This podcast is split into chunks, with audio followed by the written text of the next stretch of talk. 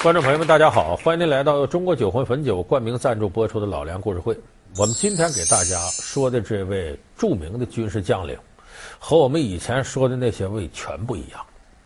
我们看这个军事，说这位军事将领呢，不仅仅拥有这方面的长处，更主要的是他在不流血的战场上表现得更加优异。这个人的名字叫艾森豪威尔。作为二战中欧洲盟军的最高首领。艾森豪威尔开辟第二战场时，面对喜欢干涉军政的丘吉尔，他是如何处理两个同盟国之间的微妙关系？面对自视甚高、脾气倔强的将领，他又如何运用攻心战术，让他们甘心为他所用？老梁故事会为您解析攻心战略家艾森豪威尔。艾森豪威尔，很多人听这名字说，我知道。他不仅仅是二战时候欧洲盟军的最高统帅，同时还担任过两届美国总统。就通过这个简历，我们就知道此人不仅有军事才能，更主要有政治才能。这你可能就理解我刚才说的，在不流血的战场上，他的建树为什么这么多？而且艾森豪威尔呢，有很多特传奇的地方。说他是盟军的最高统帅，按我们正常理解。你就现在各国军队都是，他也得论资排辈儿，这个论资排辈儿在任何领域都免不了，因为资历和你的阅历这特别关键。可是艾森豪威尔在二战时候带领的这些部下，进入决策层，这些人大多数人年岁都比他大，资历都比他老，他甚至在四年时间内由四星上将晋升到五星上将，跟坐火箭似的。而晋升到五星上将之前，他还没怎么直接指挥过士兵打仗，也就是无论资历和年龄，按我们的说法都不足以服众。可是最后所有人都挑大拇哥佩服他，这人了不得。晋升的如此之快，不要说别人感到不可思议，就连艾森豪威尔自己也觉得意外。艾森豪威尔虽然很自信，但是他并没有把自己的能力估计过高。作为一个干了二十多年没有实战经验的参谋，艾森豪威尔最大的愿望就是以后能有机会指挥一个师的兵力。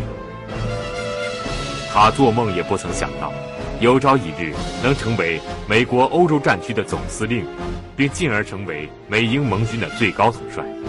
但这样的事情确确实实的于一九四二年六月十一日发生了，使得美国的很多将军和观察家跌破眼镜。那么艾森豪威尔到底有什么了不起的地方呢？咱们首先得给大伙说他这个位置。二战到后期，美国加入。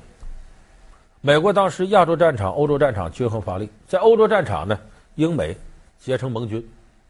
盟军要有一个最高统帅，为什么人无头不走，鸟无头不飞？木匠多了盖歪房，你总得有一个人说了算的。把艾森豪威尔推上去了，你别以为这是多大个荣耀。这个活不好干，为什么呢？艾森豪威尔当时呢是美国人，那我怎么得向着美国吧？可是我又是盟军的最高指挥官，英美两国合作，我如果要做的太偏心，英国人不答应，我这位置也坐不稳，也不对。尤其还没等跟德国人打仗呢，里边内讧了，不更完了吗？所以这个位置啊，其实就等于坐到火山口上，很难处理这个问题。但是艾森豪威尔屡显如常，基本上在二战过程当中没有出现任何战略指挥的错误，也没有造成内部英美之间的任何矛盾。这个很难做到，为啥？他有时候要面对甚至比他权力还大的人，他怎么处理？这咱就得先说到他第一个难啃的骨头。你艾森豪威尔是盟军的最高指挥长官，丘吉尔总要得说上那么两句，插上那么几手。所以这个时间一长了，艾森豪威尔觉得压力很大。偏偏丘吉尔呢不是那么容易听劝的，因为丘吉尔是一个世界第一流的演说家，非常富于雄辩，他他他他他一说，能把这个黑的说成白的，死的说成活的，而且极具气场，吐不兴烂剑。你要站丘吉尔旁边，倒霉了，局部地区有暴雨。所以他这个想说服他很难，偏偏两个人在重大决策上出现分歧。就是我们知道，艾森豪威尔主持开辟欧洲第二战场，一九四四年六月六号诺曼底登陆。那么在开辟欧洲第二战场之前，怎么打出现了分歧。丘吉尔就不同意在诺曼底登陆，说你在那儿登陆，德国人打过来硬碰硬，不好办。丘吉尔就提出要攻打鳄鱼的腹部。他这个用来比喻什么呢？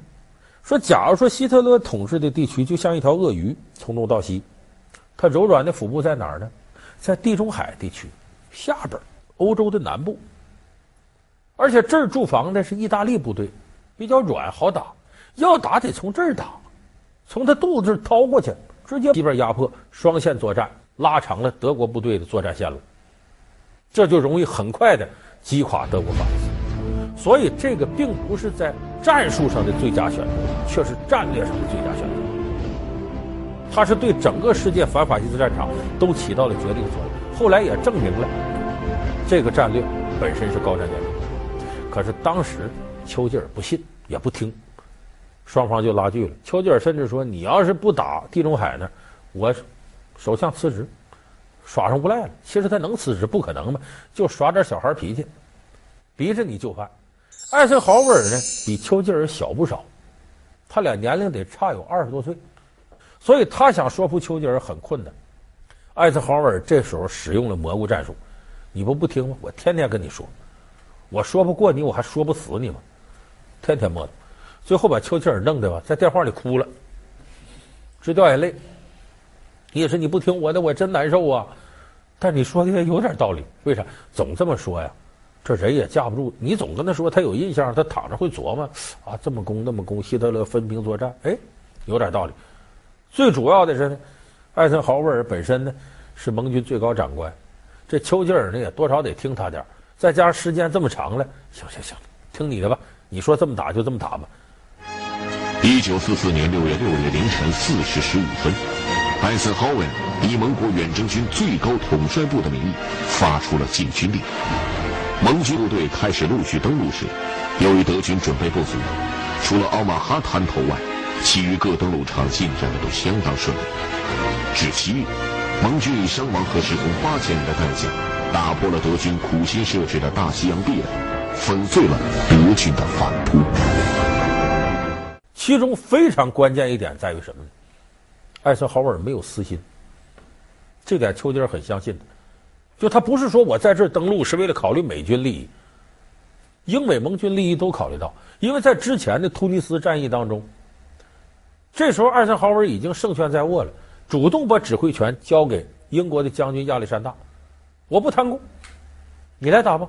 所以这一招赢得了英国上下的赞誉，说这个人大公无私。人家不抢功，人家不觉得美国多多牛啊，怎么怎么着？所以正因为有这样好印象，丘吉尔相信这个人是大公无私的，没啥私心。所以就说我们看好多时候，你怎么让人家服你？你自己得行得正，走得端。你一肚子歪歪肠子，都想着自己这点事儿，别人想服你也难。所以艾森豪威尔呢，是凭借着自己做人上的本事，说服了丘吉尔。那么丘吉尔服了，不等于别人服。我刚才说艾森豪威尔在部队里头小字辈儿，五星上将里他资历最浅，而且四年就窜上来了，之前都没怎么带过兵，很多人不服。你得照顾老将的自尊心，他是怎么照顾的呢？他当众宣布，蒙哥马利是我们陆地地面作战的最高指挥官，而且本来呢，应该诺曼底登陆之后呢，大的指挥权。就应该回到艾森豪威尔手里。原来诺曼底登陆直接指挥是蒙哥马利，可是为了照顾蒙哥马利的面子，没有公开宣布收回指挥权。外边还以为都是蒙哥马利指挥，底下他跟蒙哥马利说：“咱可以按约定，我得收回指挥权，因为这时候美军大量上来了，在我手里我好控制。”所以蒙哥马利也知道，挺给他面子，但是蒙哥马利还是忍不住呢，就大伙儿听听，这不仅是自我批评，话里有话。意思蒙哥马利指手画脚的，各位甭听那个，真正权力在我手里，他跳不出我的手心。其实这等于一方面我捧你蒙哥马利，你得知道好赖；另外一方面敲山震虎，我告诉你，你别瞎蹦跶，指挥权在我这儿，这叫恩威并施。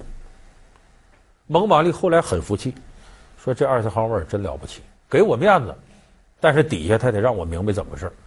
那我们看呢，这个艾森豪威尔在这方面。拥有属于自己的非常成熟的一些韬略，恩威并施，进退有据，把蒙哥马利呢最后弄得服服帖帖的。所以这艾森豪威尔这方面能耐很厉害。作为二战中欧洲盟军的最高首领，艾森豪威尔开辟第二战场时，面对喜欢干涉军政的丘吉尔，他是如何处理两个同盟国之间的微妙关系？面对自视甚高、脾气倔强的将领，他又如何运用攻心战术，让他们甘心为他所用？老梁故事会为您解析攻心战略家艾森豪威尔。好，欢迎您回到由中国酒魂汾酒冠名赞助播出的老梁故事会。当然，他不是对所有人都恩威并施，也不是对所有人都用这样韬略，他对自己人，纯粹自己人。你比方说美军内部。当然，他不存在像蒙哥马利这样，我不服你怎么着？最高长官我服从命令都服你。可是有些人你不好管，谁呢？巴顿将军，论岁数是艾森豪威尔老大哥。如果这巴顿驴脾气上来，你保证将军，你不会看见敌机了。